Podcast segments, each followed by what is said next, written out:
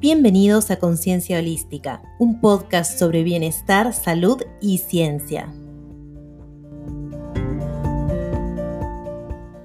Bienvenidos a otro episodio de Conciencia Holística. Hoy vamos a hablar de un tema muy especial para Lore, ya que es una de las tantas formas en las que ha pateado el tablero en su forma de entender y de practicar su profesión. Ya siempre, siempre está rompiendo esquemas y paradigmas, algo que a mí me resulta muy admirable.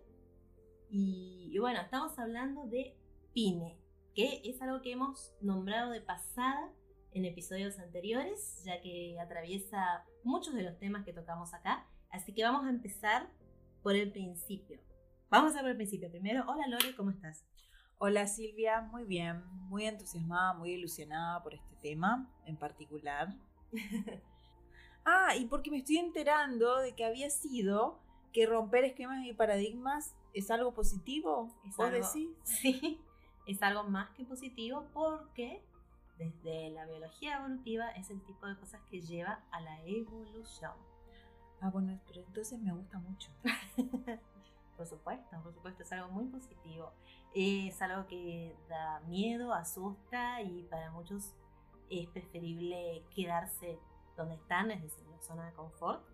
Pero siempre que se sale de la zona de confort es algo muy bueno, es algo positivo y es un avance, no solo para uno, sino para el entorno. Porque si vos creces, si vos evolucionás, tenés muchas más cosas para aportarle al mundo. Cada día me hago más fan de la biología. ¿Cómo puedo hacer para estudiar? Yo quiero ser bióloga, Silvia. Bueno, siempre estás a tiempo de, estudiar una segunda carrera universitaria. Lo, voy a pensar. Entonces, bueno, ya que nos presentamos, em, te quiero preguntar, ¿qué quiere decir la sigla PINE? PINE o PNIE significa psico-neuro-inmunoendocrinología y habla de la comunicación entre los cuatro ejes, el, el eje inmuno, el eje neurológico, el eje psicológico y el eje endocrinológico. Wow, qué palabra larga, ¿no? Sí, por eso le decimos PINE. Pine. sí, sí, se me parece adecuado. Una muy buena idea.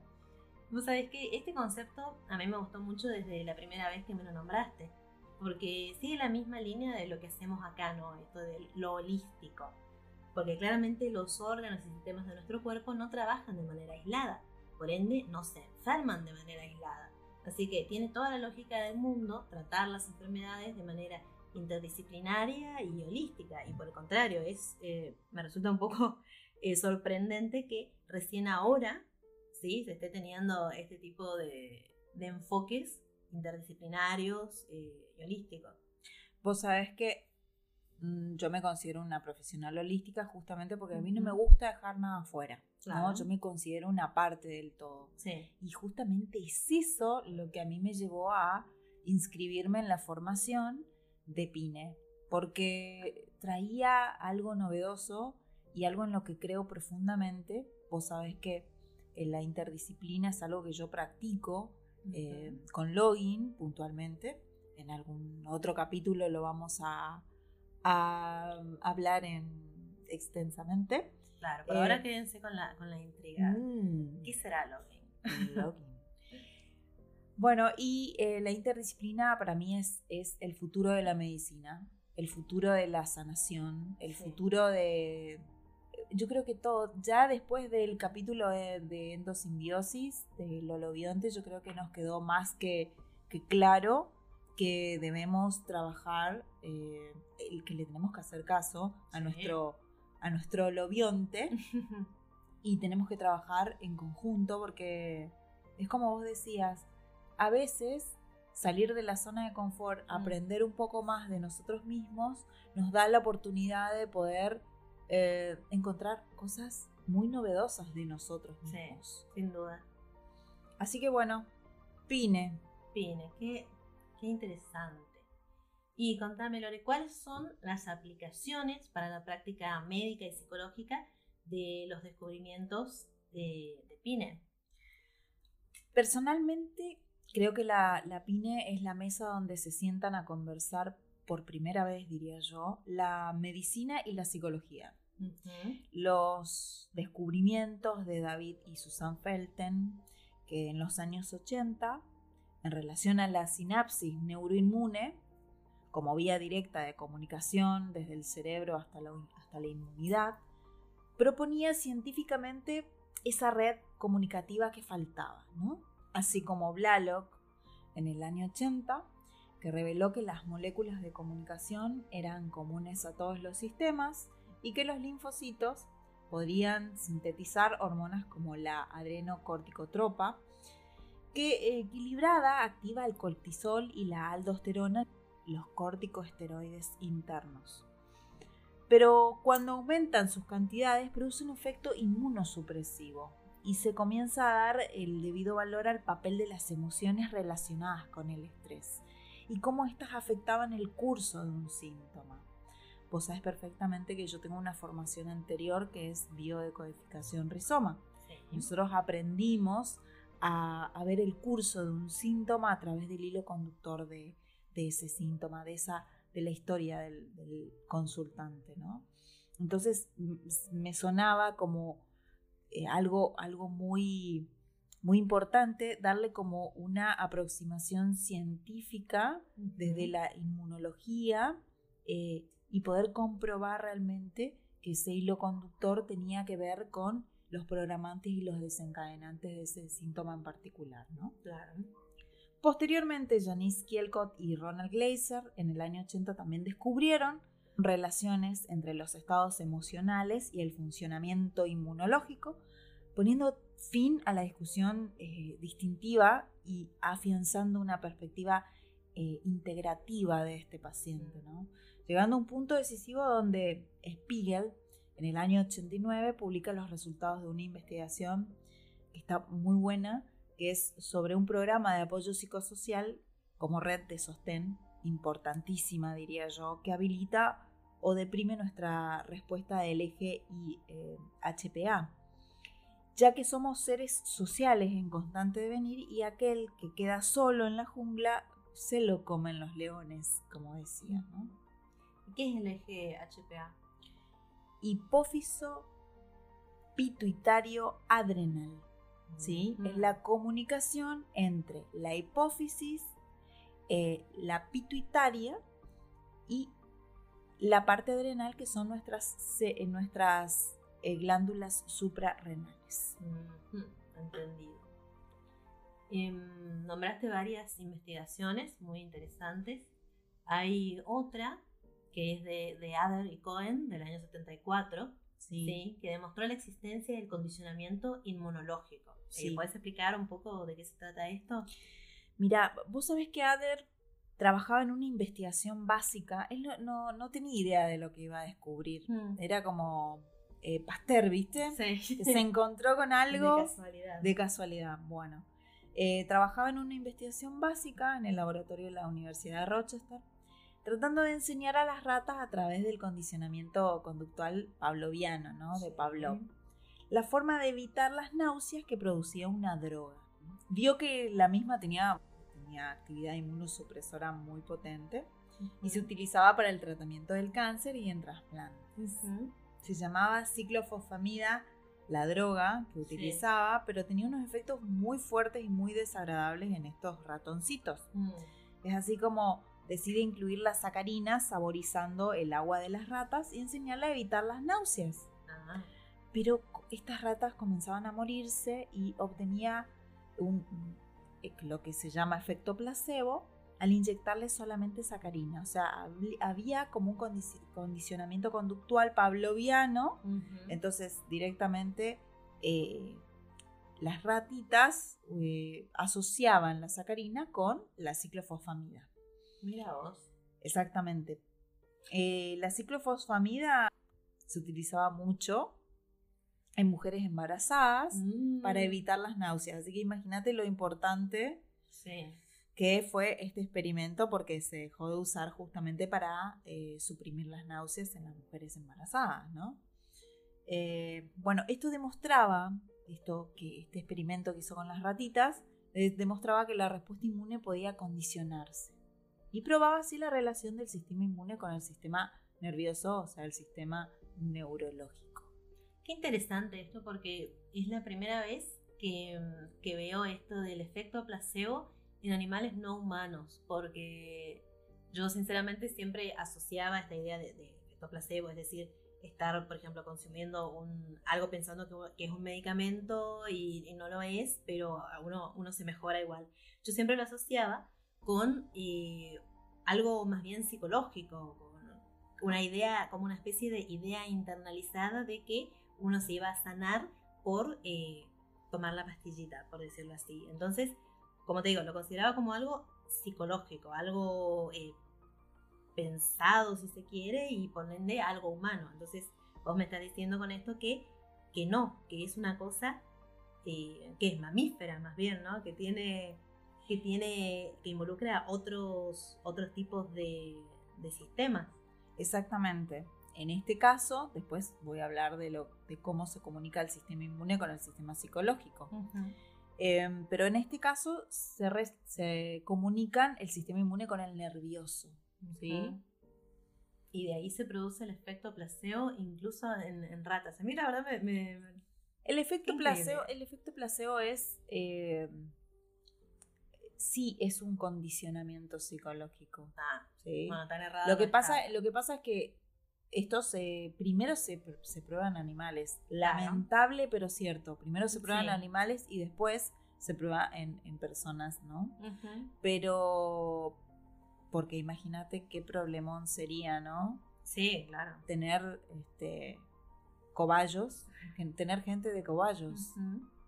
Bueno, de hecho es, el siguiente paso, ¿no? Testear en, humanos. Y mucho se habló, ¿te acordás cuando pasó lo de Dolly, la oveja Dolly? Sí. Que empezaron a, bueno, ahora lo hacemos con humanos. Esto de los clones. Incluso en, ese momento salió una película muy chistosa. Eh, que no me acuerdo el actor. Pero eh, hacía de. ¿De clon? De clon. Y aparte estaba el clon que era la novela. Todo, todo, todo. Todo muy noventoso, muy noventoso. Pero también había como una cierta paranoia de que se iba a utilizar esto en, personas, ¿no? Sí, mm. sí, sí. Pero no es, no es tan fácil. No. Más allá, obviamente, de las implicancias éticas y demás. Menos mal. Menos mal. No es nada fácil y por eso, bueno, va mucho más lento de lo, de lo esperable. Totalmente. Bueno. Bien. Entonces, em, ¿cómo definirías a la psiconeuroinmunología? Bueno, esta es, como dije, es una ciencia integrativa que se apoya en la investigación del comportamiento emocional, neural, inmunológico y endocrino, y sus efectos inmunomodulatorios que permiten al organismo adaptarse a múltiples demandas actuales, ¿no? De su medio tanto interno como externo, el social, por ejemplo. Y de la comunicación de estos ejes a través de una red funcional de interacciones recíprocas. Interesante. ¿Y cómo, cómo es que el psiquismo puede influir sobre la inmunidad? Bueno, según lo que pude leer en esta formación de los diferentes papers, factores como el amor, el optimismo, la esperanza, el efecto placebo, como bien lo, lo pudiste eh, retratar, el buen humor, la risa, el soporte social y el altruismo han sido estudiados en sus correlatos inmunológicos y fisiológicos, encontrándose que la actividad de las células T, de las células B y de las natural killer mejora en relación a los valores basales, aumenta la inmunoglobulina A, disminuye la activación simpática, así como la presión arterial y la viscosidad de la sangre. Disminuye el cortisol y mejora otros parámetros indicadores de la salud. Y también se ha estudiado las modificaciones inmunológicas y fisiológicas que producen los pensamientos y las, y las emociones negativas, como los estilos de pensamiento pesimista, la desesperanza, la baja autoestima, la ansiedad, la cólera, la ira, ¿no? Como les, les enseño a mis pacientes a detectar las seis emociones básicas. Eh, la depresión, el estrés crónico, los cuales en todos los casos presentan valores alejados de los parámetros relacionados con la salud, más bien del otro lado, ¿no? Claro. Y para clarificar, ¿no? Las células T, B y las natural killers son las que se encargan de nuestra inmunidad. Inmunidad innata. Innata, sí. Después está la inmunidad específica, que esas ya es, son los, los, las inmunoglobulinas. Exactamente. Las células T helper, por ejemplo, son lo que nosotros llamamos los linfocitos T. Claro. ¿Sí? Las células B, que son como el general de nuestro sistema inmunológico, son las células grandotas, que eh, son las que dirigen a los linfocitos T, que vendrían a ser como los cabos, ¿no? Para dónde ir. Y las natural killer que se encargan puntualmente de lo que son eh, de la fagocitación de tumores. Perfecto, muy bien. Y mm, entonces, ¿cómo es que influye la actividad inmune sobre el psiquismo. Porque ahora vimos cómo influye el, psiquismo sobre la inmunidad. Ahora, ¿cómo sería la inversa? Al revés, digamos. Bueno, este tema a mí me voló la cabeza porque una variación en las citoquinas inmunológicas. Estas citoquinas inmunológicas, que son eh, moléculas puntuales señalizadoras de que ahí hay inflamación. ¿Sí? Pueden estar asociadas a cambios conductuales y emocionales, por ejemplo. ¿sí? O sea, hay, hay una situación de, mm, de, ansiedad y entonces esa molécula, esa citoquina proinflamatoria, se ubica en un lugar señalizando al sistema inmune que acá está pasando algo. Ok. ¿Sí? Fíjate vos cómo algo conductual, emocional, puede influir en nuestro sistema inmunológico, ¿no? Hay diferentes estímulos inmunes, como por ejemplo infecciones, lesiones, células cancerosas, este, ya que la información de su presencia es casi inmediata. Producen lo que se denomina sickness behavior. ¿Qué es la sickness behavior? Es eh, un estado de enfermedad, ¿sí? un estado de malestar general que se, se expresa antes de diagnosticar el padecimiento. Por ejemplo, podemos encontrar fatiga, falta de apetito, apatía, etc. Alguien que ha pasado por, por una gripe se da cuenta. Lo primero, o sea, nosotros empezamos a tener estas, este tipo de estos signos, diría la, medicina, ¿no? Que en conjunto estos signos, que son la fatiga, la falta de, apetito, la apatía, la fiebre alta, ¿no? se denominan el síntoma total que es la gripe, ¿no?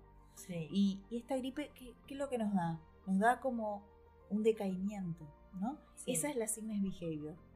O sea, es una conducta de enfermedad, es un sistema inmunológico que está deprimiendo al sistema psicológico para que el cuerpo pueda hacer un reposo. Sin eso, a ver, los que tenemos hijos sabemos perfectamente que si no hay una fiebre muy, alto, muy alta, tenés un chico que te está saltando en la cama, aunque tenga catarra, aunque tenga moco. O sea, hay un, hay, cuando es una fiebre alta, cuando este sistema inmunológico está necesitando que, vos sabes que las células son muy ahorradoras. Claro. Entonces necesitan toda esa energía, en el caso de un chico más todavía, este, para lograr un... Eh, una restauración del equilibrio, ¿no? De la salud. Y para eso necesitamos una persona en reposo. Qué bárbaro, ¿no? Qué, sabia la naturaleza y qué, qué, autosuficientes que son estos sistemas. Totalmente. Esa es, esa es una reacción del organismo para, defenderse, ¿no? Claro, para obligarte a hacer reposo. Totalmente. Entonces genera esta situación febril o inflamatoria o, metabólica, digamos, que, que induce este reposo. Qué lindo, qué interesante. Y bueno, hace un rato habíamos hablado de las diferentes células que, conforman el, sistema inmune y eh, me gustaría que me cuentes un poco de la Natural Killer y algún ejemplo de su relación con los estados psicológicos. Pues sabes que de ella se hablan hace algunos años porque la gente empezó como a tenerla muy presente porque se visibiliza mucho más el, tema del cáncer, ¿no? Entonces se volvieron como las heroínas en la lucha contra, contra los tumores y, esto la gente lo sabe, ¿no? bueno, estas son las encargadas de la defensa antitumoral y antiviral, ¿no? Tienen la capacidad de reconocer la falta de una molécula que permite identificar el tejido propio del que no lo es. Fíjate vos qué, qué, importante es su acción, ¿no? Claro, sí. Este tejido pertenece a este ADN y este, tejido, este tejido no. ¿sí? ¿Te acordás que hablábamos de las bacterias buenas y las bacterias malas? Bueno, la Natural Killer reconoce cuáles son nuestras bacterias buenas y a las que no, a esas las ataca. Fíjate que qué maquinaria, ¿no? Sí, qué sí, ingeniería se despliega en No, nuestro sistema inmunológico. tremendo. Tremendo. Bueno, entonces, este, en una célula cancerosa, eh, cancerosa, por ejemplo, la elimina a través de la liberación de sustancias tóxicas. ¿Te acuerdas que habíamos hablado de que literalmente nuestro sistema inmunológico, las natural killer y los linfocitos T escupen sustancias citotóxicas? Sí. Así como lo estoy diciendo, sí, sí, sí. vos no me dejas mentir, ¿verdad? no, no, por supuesto que no. Bien. Entonces, además de esa acción citotóxica, o sea, de, de, eh, dejar todo ese ambiente con una sustancia tóxica, citotóxica, acuérdense que estamos hablando de cito, La célula. perfecto. Las células natural killer al activarse tienen la capacidad de secretar diversos tipos de citoquinas, como por ejemplo el factor de necrosis tumoral alfa, el TNRF, como nosotros le decimos el interferón gamma y o el factor de estimulante de colonias de granulocitos o monocitos, que son de gran importancia en la proliferación, diferenciación y activación de las otras células. ¿Qué quiere decir esto que parece tan complicado? Bueno, en lo que es la proliferación, o sea, se pide, tiene la, la necesidad con esta, con esta capacidad, digamos, de pedir, ¿no? Con esto, con el factor de necrosis tumoral, con el interferón gamma, con el factor estimulante, lo que hace es pedir que haya más proliferación de células que defiendan, Claro. al mismo tiempo que haya diferenciación. Yo necesito eh, células T, necesito células B, necesito más natural killer también. La diferenciación se le pide a nuestra célula hematopoyética, a nuestra mamá célula, Sí, sí. se le pide que haga más hijos de unos o de otros, por ejemplo, ¿no? Y la activación de otras células, que por ejemplo hay, hay linfocitos que en esta activación se activan o la T, o la L, o la, ¿se entiende? Según Diferente- cuál se necesite. según cuál se necesite para una cu- cuestión particular, digamos. ¿no? Sí. Y la regulación de la respuesta inmunitaria, ¿sí? O sea, en el cuánto necesito, necesito Ujú. mucho, necesito poco, Claro. ¿sí? Fíjate vos qué importante el papel de las natural killers. Sí. Entonces, estas células han sido muy estudiadas por, por la PINE porque presentan una gran sensibilidad en- a nuestro procesamiento psicosocial. O sea, están muy ahí, muy atentas, como yo les Claro. digo siempre a mis pacientes. Eh, el inconsciente biológico está escuchando. Bueno, ahora les digo, las natural killer lo- los están escuchando. Entonces, cualquier procesamiento psicosocial, cualquier situación a nivel emocional que está afectando mi estado de ánimo, tenemos unas natural killers muy sensibles. ¿sí? Por Sí. ejemplo, el estrés, el duelo, la depresión, la ansiedad, eh, se da en personas con menor apoyo psicosocial. Son personas que tienden a sentirse más solas. Ujú. ¿sí? Entonces, ojo, mucho ojo. Claro, es decir, el hecho de que, de que estén solos hace que eh, el estrés y otras situaciones que otra gente quizás que tenga más apoyo lo puede gestionar de mejor manera, estas personas los somatizan de algún modo. Exactamente, exactamente. O sea, hay una probabilidad mucho mayor que personas que, que estén en duelo, por ejemplo, o tengan una condición como la depresión, o sean muy ansiosas, puedan tener mayor, eh, mayor incidencia en cuestiones, por ejemplo, tumorales, Mm, ¿no? entiendo. Y Lore, ¿vos viviste algo de esto en- de manera eh, personal? En lo personal sí pude vivenciar eh, eficazmente la comunicación neuroinmune ¿no? y sus consecuencias a través de, un, de mi tratamiento de, de una alergia puntual que se llama dermatitis atópica no muscular que tengo desde los 13 años hasta hoy. Creo que, que para cualquier persona que padezca un síntoma como la dermatitis atópica, este, constituye un factor estresante crónico, ¿no? que no solamente implica molestias e inconvenientes físicos, sino también consecuencias en su vida personal, social y su actividad cotidiana, ¿no? Sí. Ya que se suprimen, ¿no? Las, las relaciones sociales cuando el cuadro está en su estadio más severo, ¿no? Uno trata de, de ocultarlas o, o de, en mi caso, por ejemplo, yo trato de que no le dé el sol, de, de tener mucho cuidado con, con las lesiones, justamente porque porque cuando está en su estadio más severo es, es más tendiente a, a producirse una, no solamente una lesión mucho mayor, sino a las complicaciones, a que haya una infección, por ejemplo, ¿no? Qué, qué, notable lo que decís y creo que todos nos podemos identificar con el hecho de que, bueno, está bien, una cosa es cuidarlo del sol para que no sea más grave y demás, pero también mencionaste el factor eh, social, el factor de vergüenza que da ¿no? la mirada del otro sobre eh, una, algo que, una imperfección, una, una anomalía, algo de, diferente a lo esperable en la, en la apariencia de uno, ¿no? Totalmente, totalmente. Por eso es que se, hay que trabajar mucho con estas cuestiones. Y hay que visibilizarlas hay que visibilizarlas, sí, sí. Yo aprendí, a ver, 13 años tenía, era un adolescente, como a todo adolescente, yo creo que eso palidecía muchísimo la cuestión social, ¿no? Uno trata de ser lo más perfecto posible en ese estadio de, uno es muy maduro en ese momento, ¿no? Posteriormente, cuando ya este, me he vuelto una adulta, ya me preocupé más por estas cuestiones eh, de cuidarlas de las infecciones, cuidarlas del sol, que era lo que, lo que generaban, por ejemplo, mayor sufrimiento a mi piel. Eh, ni hablar del tema que pisar el río es como sería como eh, ideal para mí, porque en mm. esos momentos justamente las alergias se mm, despiertan en el periodo de, septiembre a diciembre, ¿sí? Y justamente es el momento donde con, que estamos con menos ropa, donde estamos más a la, vista, ¿no? Sí. Eh, pero justamente en el caso de la dermatitis, el agua y el sol mm. generan muchísimo inconveniente. Claro.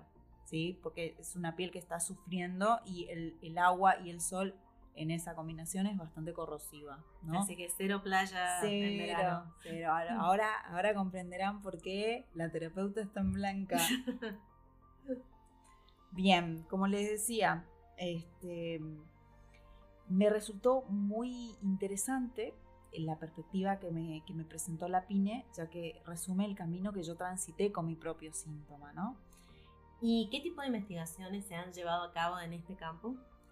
Mira, según Maldonado, que es eh, una de las más recientes, que es en el 2008, se han encontrado pacientes con concentraciones séricas altas de IgE, de inmunoglobulina E, y disminuidas en inmunoglobulinas A, eosinofilia periférica, defectos en química, síntesis en los neutrófilos y disminución de los linfocitos T, que son nuestro sistema inmunológico, ¿no? Y supresores, eh, activación crónica de macrófagos, incrementos de interleuquinas 4 y 5, eh, disminución de células secretoras de interferón gamma, o sea, todo esto que estábamos hablando de la natural killer también pasaba en el tema de las alergias. Nosotros en la piel tenemos un sistema inmunológico particular, o sea, no hay, no hay un, en un órgano donde se presenten con mayor... Eh, a ver, nosotros tenemos en la piel un sistema de barrera muy grande con nuestros macrófagos. O sea, el sistema inmunológico en la piel está como... A ver, no hay un órgano que tenga un sistema inmunológico más predispuesto y sensible que el que tenemos en la piel. Nosotros tenemos tres capas en la piel. En la segunda se, ubican los macrófagos y, si se, y también tenemos linfocitos, ¿no? Si se llega a posar, ¿sí? Ya sea un ácaro, ya sea un mm. mosquito, ya sea, ¿no? El, macrófago es como una bomba de histamina, sí. ¿no? Y genera, cuando revienta, una sustancia citotóxica. Y eso genera ese enrojecimiento que nosotros podemos ver en la piel cuando hay una lesión. Sí, O sea, automática, es, es automático, es espontáneo, ¿sí? En el caso de las alergias es lo mismo, ¿no? Por eso es, llega la, la, época y vos vas a ver que las alergias despiertan. Sí. También eh, la teoría del bloqueo beta-adrenérgico, que contribuye en menor o en mayor grado dependiendo de cada individuo, que este es un, un paper que de Diprisco y Diprisco en, en 1991 que habla de una hiperreactividad del eje hipotálamo hipófiso adrenal, este, que puede explicar en, parte lo que es la erupción que se produce en esta enfermedad en situaciones productoras de estrés, por ejemplo, ¿no? Cómo se activa el sistema HPA que habíamos hablado, ¿no? Este, este, cortisol, cómo generaba este, que, se produzca esta producción, digamos, de, de, estrés, ¿no? A través de una situación eh, emocional, ¿no? El estudio también de, efectores, de, efectos del estrés y el sistema inmune de Glaser, Kieskol y Glaser en, en el 94 y de Stanford y Salmon en el 93, que encontraron un aumento de los síntomas en las enfermedades psicofisiológicas como la dermatitis. Dicho esto, a ver, en criollo, cuando puedo identificar la situación de estrés, me siento contenida. ¿No? Puedo entender que mi piel se defiende de un depredador virtual que mi mente le muestra, ¿no? Pero también tengo la posibilidad de frenar, observar y, analizar si en verdad necesito ocupar patrones preestablecidos, antiguos, ¿no? O si puedo generar otras vías de solución. Empiezo el tratamiento con histamínicos, antihistamínicos como, como son ungüentos, cremas, ¿no? De tratamiento tópico, el, cual eh, propongo como tratamiento de sostén, pero de manera consciente, ¿no? Ya no es, a ver, ¿qué me pasó? Ya observo, analizo qué, qué, situación desencadenó este estrés, qué situación desencadenó mi ansiedad, ya, ya consciente, ¿no? Este, conciencia, aparte.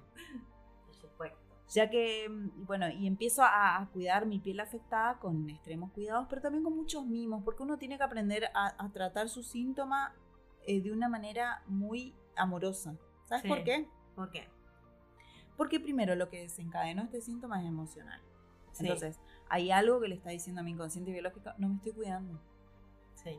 ¿Sí? Estoy para afuera, no estoy para adentro. ¿sí? Y también hay algo, no nos enseñan a cuidarnos, no nos enseñan a mirarnos, no nos enseñan a, ver qué me está pasando, por qué, qué. No, siempre es para afuera, siempre es para el afuera, siempre es para los otros. Y bueno, esta es una oportunidad de, de mirar para adentro y ver qué genera ese, ese lenguaje del cuerpo, ¿no? Hay algo que me está dando la oportunidad de poder revisarme, ¿no? Y es de la única manera que, que, por lo menos a mí, a mí me funciona, que estas placas disminuyen, disminuyen su inflamación y la picazón, por ejemplo, eh, se cede en 24 horas. Bueno, por lo menos es, rápido el asunto. Y ya son unos añitos, ¿viste? Claro. Estoy, es, como mi mejor amiga la alergia. Pero bueno, asentando una experiencia, ¿no? Generando referentes que, que queden grabados en mi hipocampo, ese lugarcito pequeño donde se guarda la, la memoria contextual. Entiendo. ¿Cuáles son las implicancias terapéuticas del descubrimiento de, que existe una lateralización cerebral de la inmunidad, siendo el izquierdo inmunoestimulador y al mismo tiempo que el hemisferio izquierdo a nivel prefrontal se encuentra implicado en la felicidad?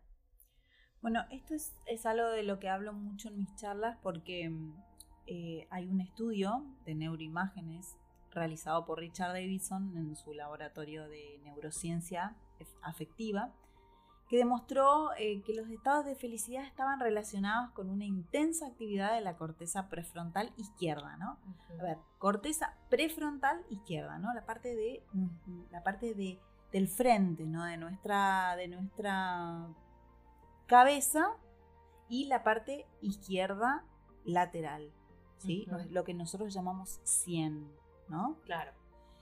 Mientras que en otras investigaciones han mostrado que la lesión de esa corteza prefrontal izquierda produce disminución en las células antitumorales de justamente las natural killer.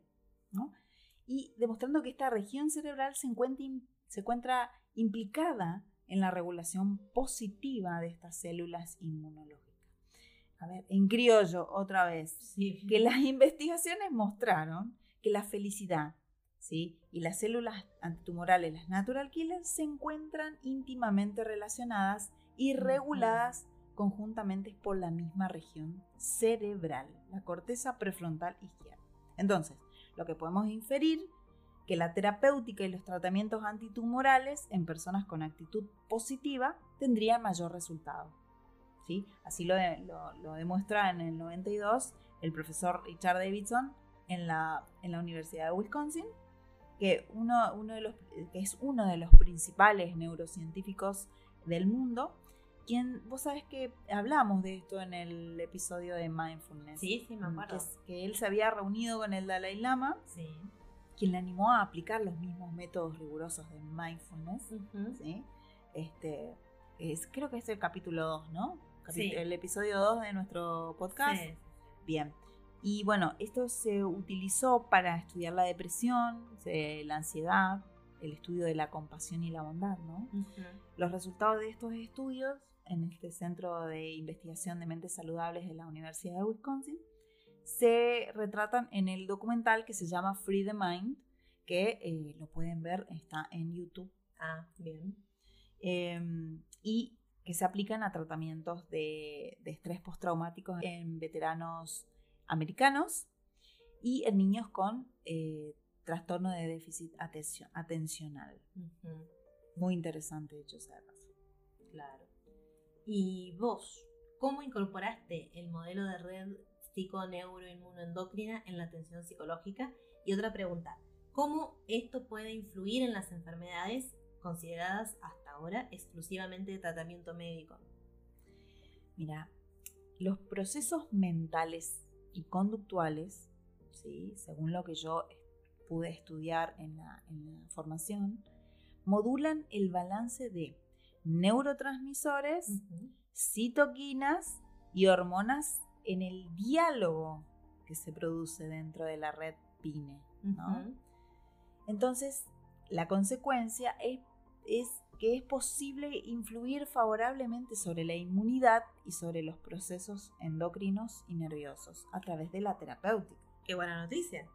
Es muy buena, no solamente porque valida mucho eh, la- el trabajo que nosotros hacemos en Sí. consultorio, sino que eh, lo lindo es poder ver que no es una ilusión Mm. esto que nosotros los terapeutas vemos, que realmente vemos eh, muchas, muchos resultados positivos, Claro. vemos que nuestros pacientes cada vez son mucho más conscientes de su salud, Sí, de que hay un diálogo entre esos sistemas y que eso se refleja en el, incluso en el estado de ánimo. O sea, una persona que está eh, enferma todo el tiempo es una persona que no, no está feliz, evidentemente. Sí. Entonces, es como escuchar esto de mi paciente, vos sabés que hace un año que no me enfermo, hace un año- eso es muy bueno, eso Sí. es muy bueno, valida muchísimo mi, mi- mi trabajo y a mí me, me satisface un montón, digamos. Pero aparte de esa, de esa red de, de ver cómo se comunican, pero también están las interpretación de las experiencias penosas que puede traumatizar al paciente, ¿no? Y poner de nuevo en funcionamiento este eje HPA, como hablamos anteriormente, en una respuesta del miedo, que puede causar una, una interpretación totalmente diferente, ¿no? De los hechos.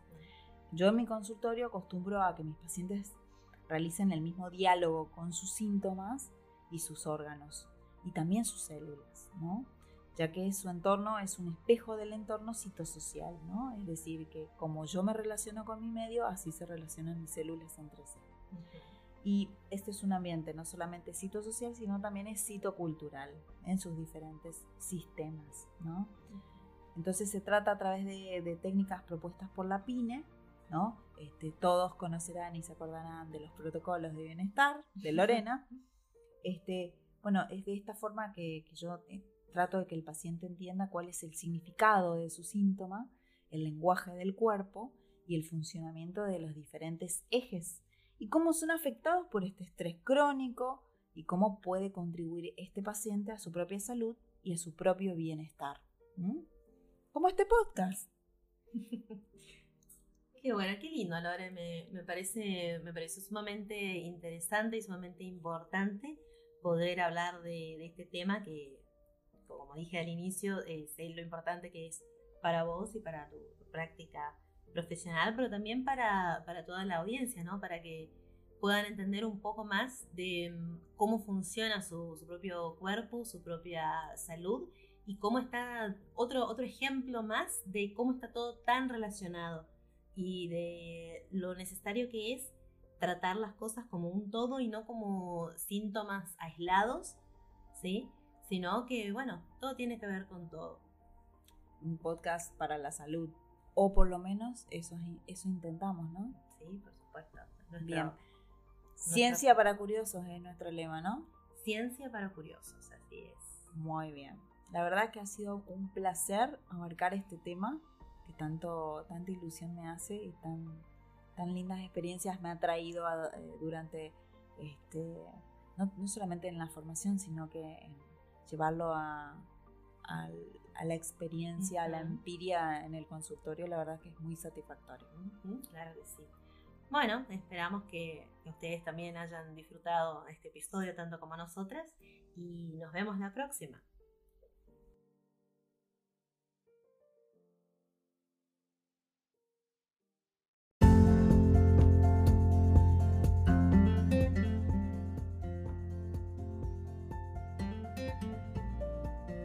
Esto fue Conciencia Holística.